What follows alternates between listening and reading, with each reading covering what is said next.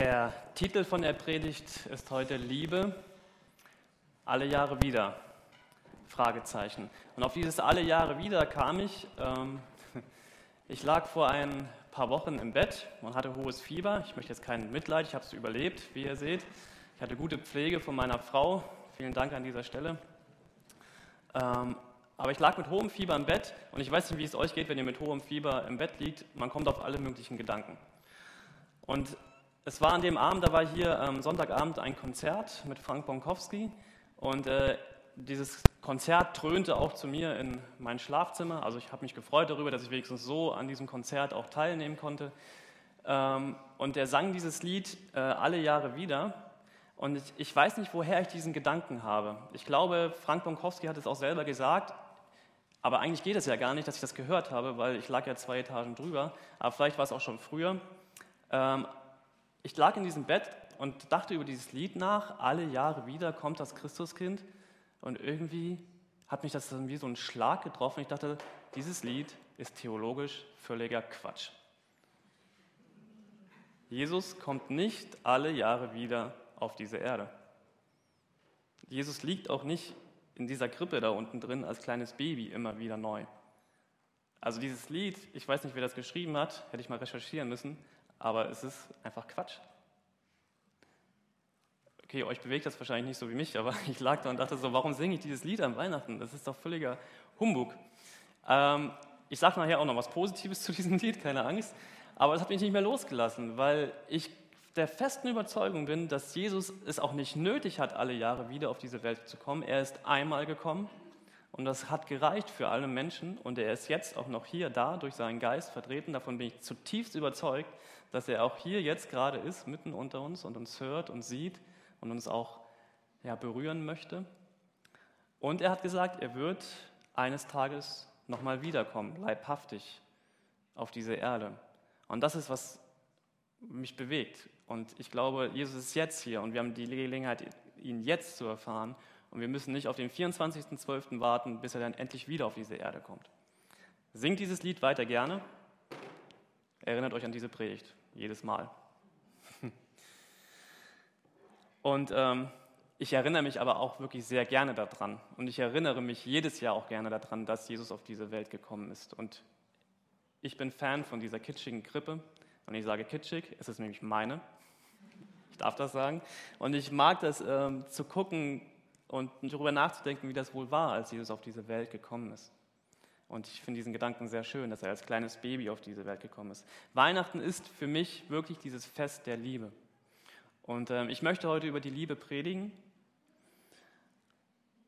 Und ähm, ich dachte in der Predigtvorbereitung, Liebe, passt das? Ja, zu Weihnachten natürlich passt das.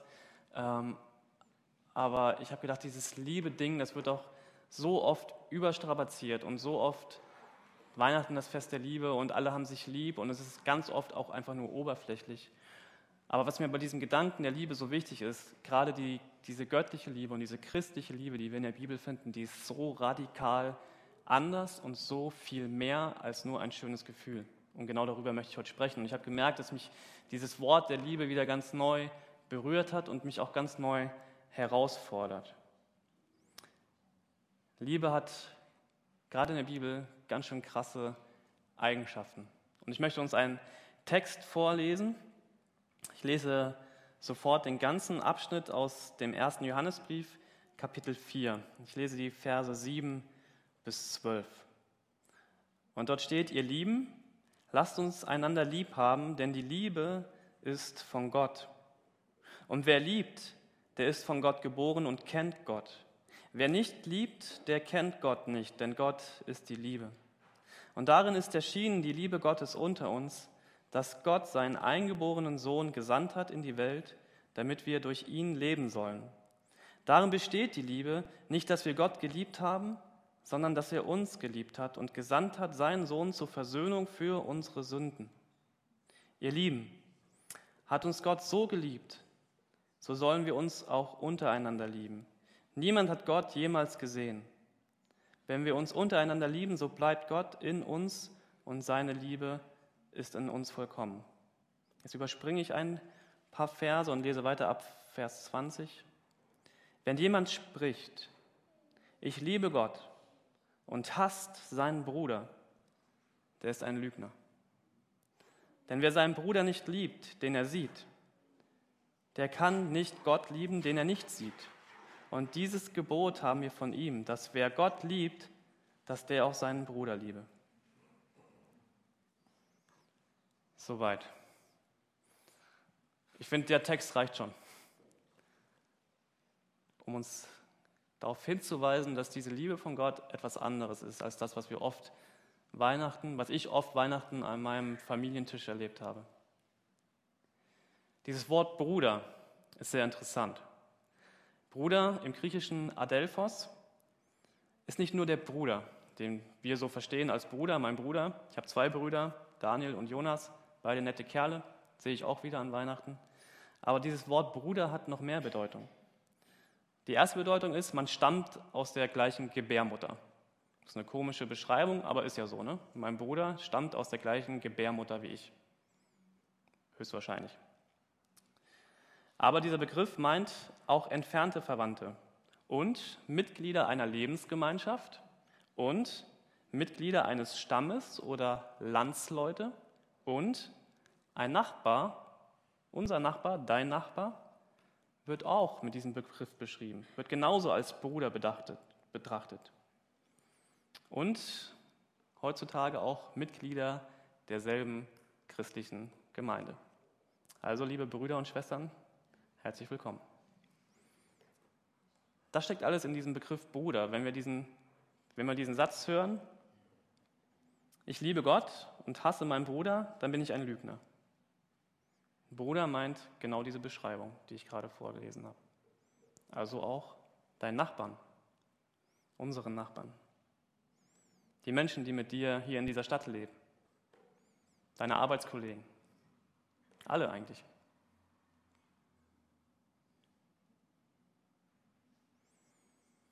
Wenn wir diesen Text lesen, dann verstehen wir so ein bisschen die Wesenart von Gottes Liebe. Dort steht, Gott ist die Liebe in Person. Gott ist Liebe. Und daraus soll folgen, wenn ich das glaube, dass Gott diese Liebe ist, dann soll ich, ich als Person, diese Liebe Gottes in dieser Welt widerspiegeln. Ich bin ein Spiegel von dieser Liebe. In diesem Text steht, Gott liebte uns zuerst. Gott gab seinen Sohn für uns. Er hat ihn nicht nur als, als Baby auf diese Welt geschickt, er hat ihn auch am Kreuz für unsere Sünden sterben lassen, geopfert für uns. Gott gab seinen Sohn wirklich für uns, mit Haut und Haaren, mit all dem. Und daraus soll folgen, laut diesem Text, wir geben für anderes, für andere unser Bestes. Wir tun das auch. Wir sollen das auch tun. Und als ich darüber nachgedacht habe, was das in letzter Konsequenz bedeuten könnte, dann dachte ich, nee, das ist mir zu radikal. Und dann habe ich noch ein bisschen weiter im Johannesbrief geblättert und habe gemerkt, das wird noch radikaler. Diese Liebe Gottes ist noch radikaler, als wir uns das manchmal vorstellen können. Und es steht im 1. Johannes Kapitel 3, 1. Johannesbrief, Kapitel 3, Vers 16 bis 20. Wir haben die wahre Liebe daran erkannt, dass Christus sein Leben für uns gegeben hat. Deshalb sollen wir auch unser Leben für unsere Brüder einsetzen. Doch wenn einer genügend Geld hat, um gut zu leben, und einen anderen in Not sieht um sich, und sich weigert zu helfen, wie soll die Liebe Gottes da in ihm bleiben? Liebe Kinder, wir wollen nicht nur davon reden, und mit Kindern meint er jetzt nicht Kinder, sondern uns alle. Liebe Kinder, wir wollen nicht nur davon reden, dass wir einander lieben unser Tun soll ein glaubwürdiger Beweis unserer Liebe sein. Hieran erkennen wir, dass wir in der Wahrheit leben und Gott voller Zuversicht begegnen können, selbst wenn unser Herz uns verurteilt. Denn Gott ist größer als unser Herz und er weiß alles. Jesus sagte selbst einmal, die größte Liebe ist, wenn man sein eigenes Leben für seine Freunde hingibt.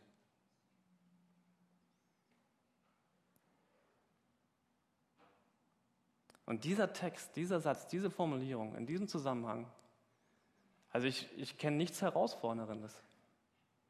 Und das kann man auch nicht wegdiskutieren. Ich habe es versucht ganz oft. Und es fordert mich absolut heraus, auf mich selbst zu gucken und mich zu hinterfragen und zu sagen, ey, was ist eigentlich mit meinem Leben los? Es fordert mich heraus, nicht nur auf mich selbst zu gucken, nicht nur auf meins zu gucken. Und es fordert mich heraus, mich zurückzustellen und meins zurückzustellen. Es geht hier darum, dass Gott mich liebt, bedingungslos. Und wenn ich das verstehe, dass ich dann diese Liebe reflektiere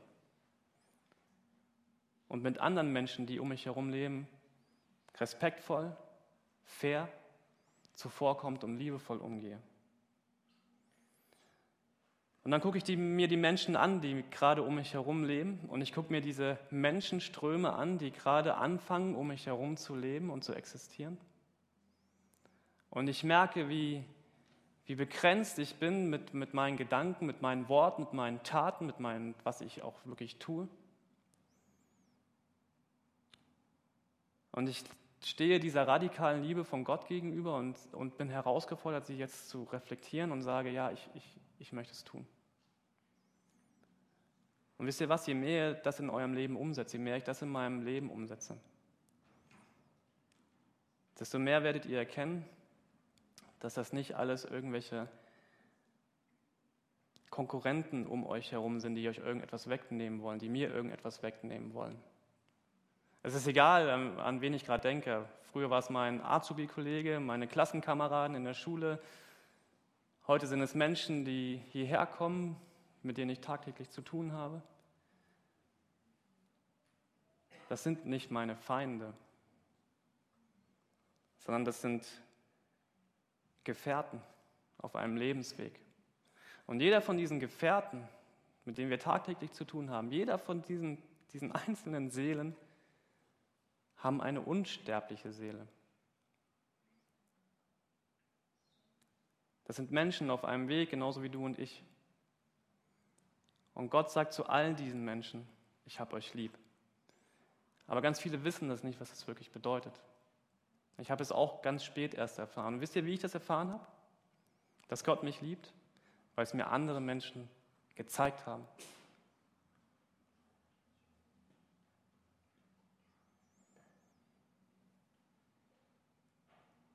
Es ist wichtig, dass wir anderen Menschen diese Liebe zeigen. Und das ist radikal und herausfordernd und es tut weh, weil ich mich selbst aufgeben muss, immer wieder meine Bedürfnisse zurückstellen muss. Aber das ist genau das, was wir tun sollen.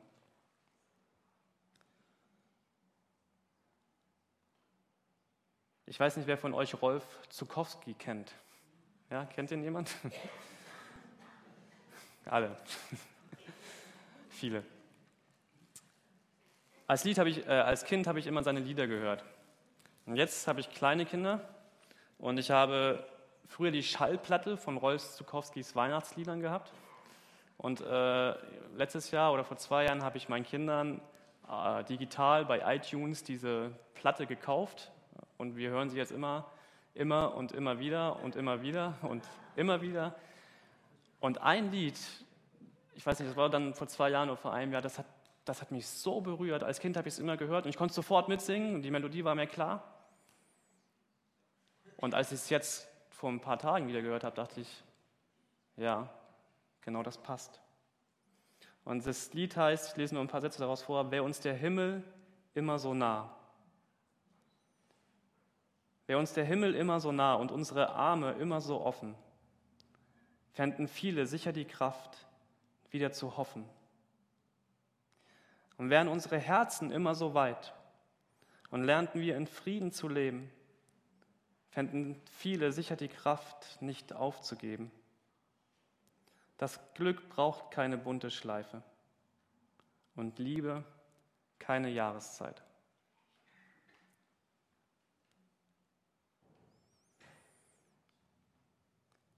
Johannes 3, Vers 16. Gott hat diese Welt so sehr geliebt, dass er seinen eingeborenen Sohn gab, auf dass alle, die an ihn glauben, nicht verloren gehen. Und diese Gewissheit, dass das wirklich so ist, die macht mich glücklich und zufrieden. Und wenn ich mich darauf konzentriere, dann merke ich doch immer wieder, Das reicht doch eigentlich auch. Und gleichzeitig merke ich, dass mich das so herausfordert, immer wieder neu, das auch zu leben. Nochmal zu diesem Lied alle Jahre wieder. Ich habe euch ja versprochen, ich sage noch was Positives dazu. Natürlich ist es theologisch nicht richtig. Aber wie wichtig ist, dass Jesus jeden Tag, jeden einzelnen Tag und nicht nur alle Jahre wieder diese Welt berührt, uns berührt, Teil von unserem Leben ist. Dass wir ihn reinlassen in unser Leben. Egal wie lange du schon Christ bist, du hast es immer wieder neu nötig, dich mit diesem Jesus auseinanderzusetzen.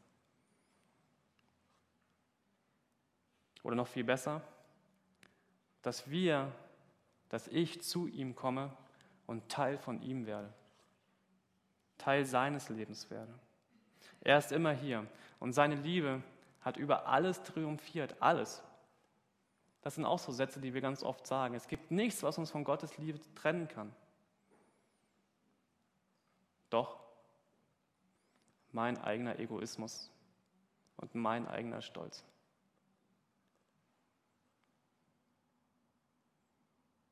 Aber Jesus Liebe hat triumphiert.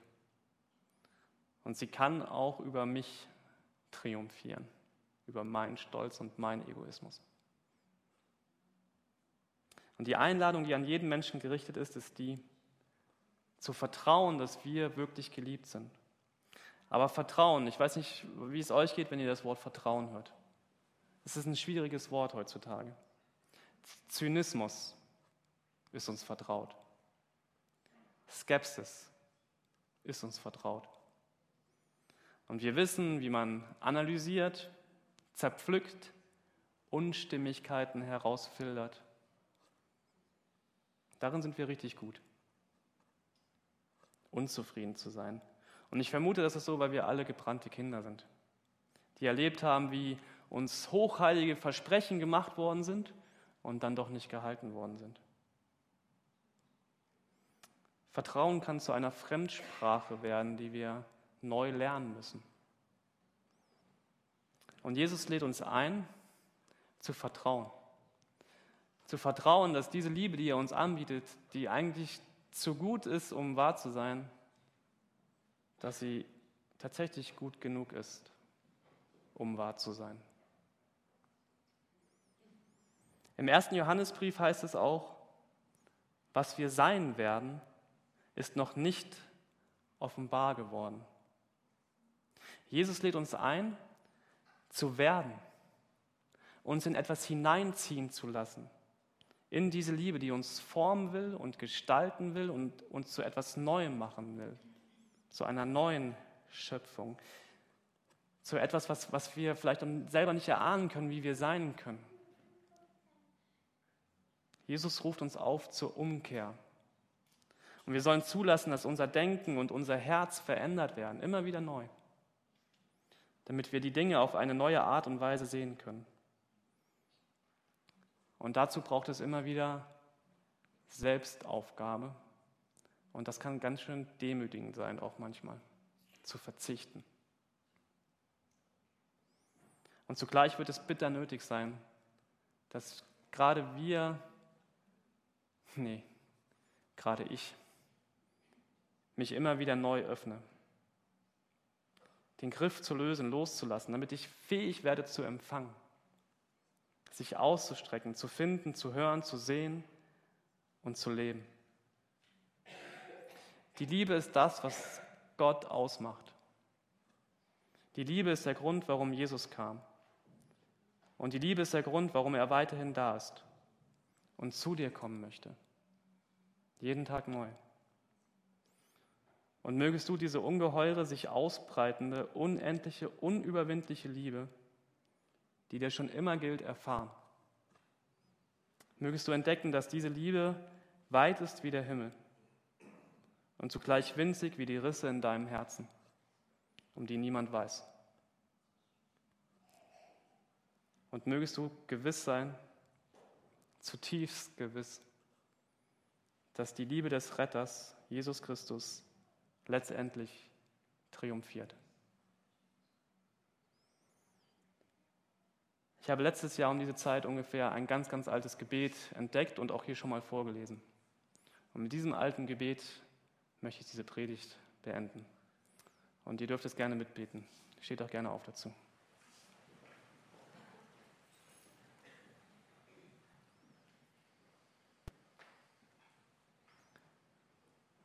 In diesem alten Gebet heißt es, wir haben alle gesündigt und mangeln des Ruhmes, den wir bei Gott haben sollten. Darum lasst uns beten, Vater, vergib. Den Hass, der Rasse von Rasse trennt, Volk von Volk, Klasse von Klasse, Vater, vergib. Das habsüchtige Streben der Menschen und Völker, zu besitzen, was nicht ihr eigen ist, Vater, vergib. Die Besitzgier, die die Arbeit der Menschen ausnutzt und die Erde verwüstet, Vater, vergib. Unseren Neid auf das Wohlergehen und Glück der anderen, Vater, vergib. Unsere mangelnde Teilnahme an der Not der Heimatlosen und Flüchtlinge, Vater, vergib.